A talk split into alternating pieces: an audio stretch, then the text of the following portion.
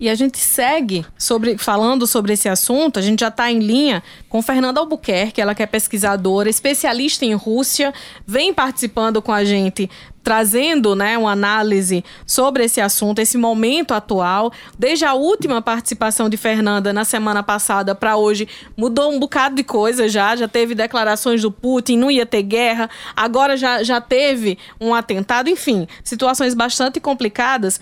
Fernanda, muito obrigada por participar conosco mais uma vez. Como é que está agora?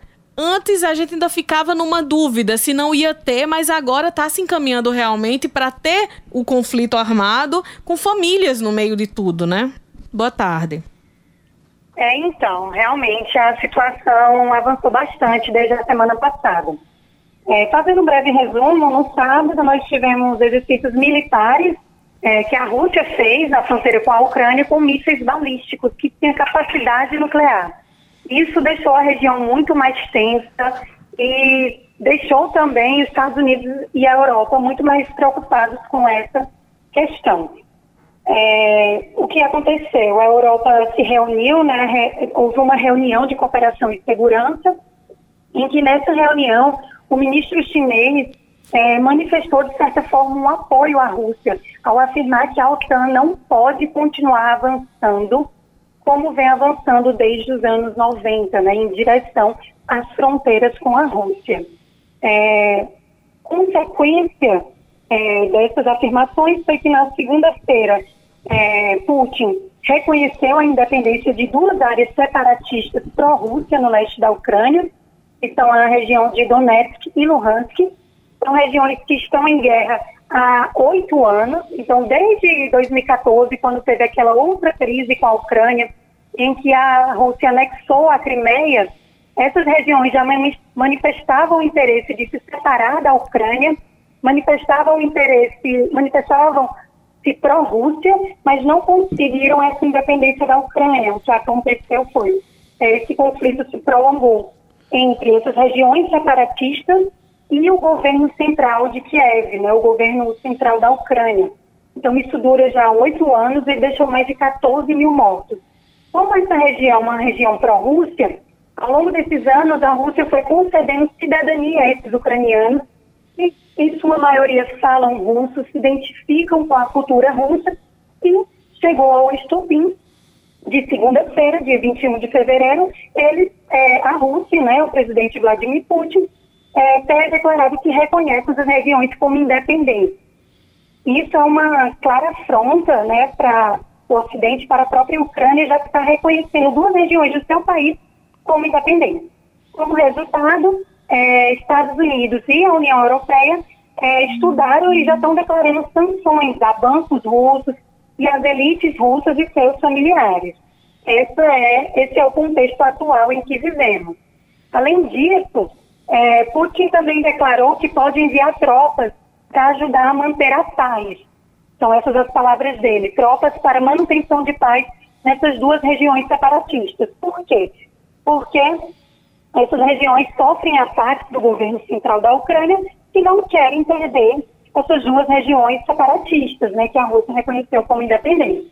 Biden tem afirmado que a Rússia pode a qualquer momento invadir a Ucrânia porque ele considera essa entrada de tropas para manutenção de, paz, como Putin diz, como invasão à Rússia, já que essas duas regiões não são reconhecidas internacionalmente como independentes, mas sim reconhecidas como território ucraniano.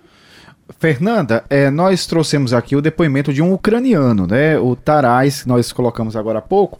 Ele é da região de Donetsk, não mora atualmente lá, né? Mora na Hungria, mas tem familiares, né? A família, os pais, é, avós, amigos ainda moram lá em Donetsk. E aí ele cita é, que é, é, os pais, avós, não têm condições, por exemplo, de se deslocar para outra região mais tranquila. Dentro da Ucrânia, para a gente entender, é, ele fala em Kiev né? É, sair de Donetsk para ir para Kiev. Aí ele está tentando, tá arrecadando dinheiro para tentar ajudar os pais nesse sentido e avós. Mas é, é mais tranquilo ficar em, em Kiev, por exemplo? É, há uma região menos é, complicada nesse momento lá na Ucrânia? Bom, a região de Kiev seria bem menos complicada. Por quê? Porque Essa região de Donbás, né, que compreende Donetsk e Luhansk, que foi a região que Putin reconheceu, né, que a Rússia reconheceu como independente, são regiões que podem receber tropas russas em seu apoio. O que é, provavelmente a Ucrânia também vai responder enviando tropas e isso pode gerar um conflito. Realmente não é a região mais segura para se estar no momento algumas cidades já estão tendo a, a, a, população sendo retirada, né? Famílias inteiras saindo, deixando suas casas, saindo só com o básico realmente.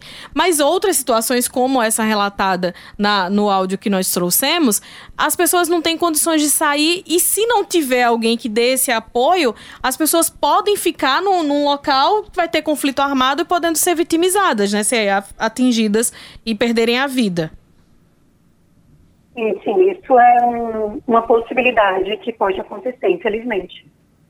Fernanda, e mais uma vez para a gente reforçar, qual a relação disso com o Brasil? A gente sabe que em termos de diplomacia, né, é, o que uhum. o presidente é, fez indo lá à Rússia e tal, é, não é, não, não torna a nossa tradição de diplomacia uma é, é, uma tendência nesse momento, né? Na verdade, quebrou essa tradição de ser mais diplomata o Brasil numa situação como essa.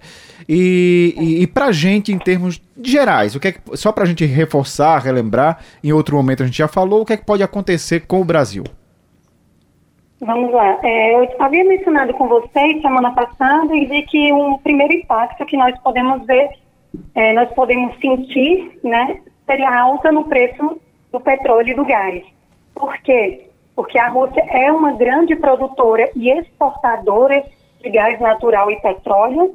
Ela é, exporta muito gás para a Europa, que depende desse gás para aquecer suas casas, para movimentar suas indústrias. A Alemanha, por exemplo, depende 40% da sua economia depende da importação do gás russo. E, além disso, pela Ucrânia, a Ucrânia é um país de trânsito que passam oleodutos e gasodutos. O que é isso? Seriam uma espécie de canos em que passam o petróleo e o gás natural que vai para a Europa. E uma das coisas que é, Putin pode fazer como retaliação ao Ocidente por essas sanções seria um corte no fornecimento de gás e petróleo para a Europa. É, Putin já afirmou que não vai fazer isso, mas é, a escalada de tensões pode levar a essa medida mais extrema e isso gera então uma alta no preço do petróleo. Na verdade, mesmo sem a escalada de tensões, isso já gera uma alta no preço do petróleo. Por quê? Porque é, o preço do petróleo é muito volátil e aqui no Brasil ele é, é indexado de acordo com o preço internacional. Então, toda vez que uma região que produz e exporta petróleo está envolvida em conflitos, aquela produção é ameaçada. Essa produção estando ameaçada, o preço sobe. Além disso, na alta do preço do petróleo, nós também podemos sentir uma alta no preço dos fertilizantes que a Rússia, que, desculpa, que o Brasil compra da Rússia. O Brasil compra cerca de 60% é, da, sua, da sua importação da Rússia é de fertilizantes. E é, o Brasil tem um desabastecimento de fertilizantes, desses produtos que ele compra para preparar o solo para plantio, isso gera um aumento no preço dos alimentos. Então, aumento no preço de petróleo e aumento no preço dos alimentos é algo que nós podemos sentir devido a essa crise. Lembrando que aumento no preço de petróleo, aumento no preço de combustível, tem um efeito cascata, né? Uhum. Compramos um produto que ele chega através de um transporte, ele, o petróleo aumentando, vai acabar encarecendo o produto final também. Pois é, e com essa, com essa possibilidade de encarecer ainda mais, assusta. Assusta muito. Com certeza. E, e mexe com a vida de já tá todos tá muito nós. Caro, né? Já, já tá bem caro. Muito obrigada, Fernanda. Que a gente Por nada. conversando. Estou à disposição. A gente agradece muito e com certeza a gente vai continuar se falando sobre isso, porque não é uma situação que vai ser resolvida daqui para o fim de semana ou daqui para a próxima semana. É uma questão antiga. Infelizmente, é, não. É como se fosse um, um barril de pólvora que vai chegando no, no limite, infelizmente.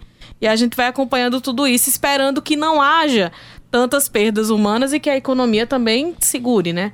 Segure a situação. Muito obrigada, Fernanda. Boa tarde. Por nada, boa tarde.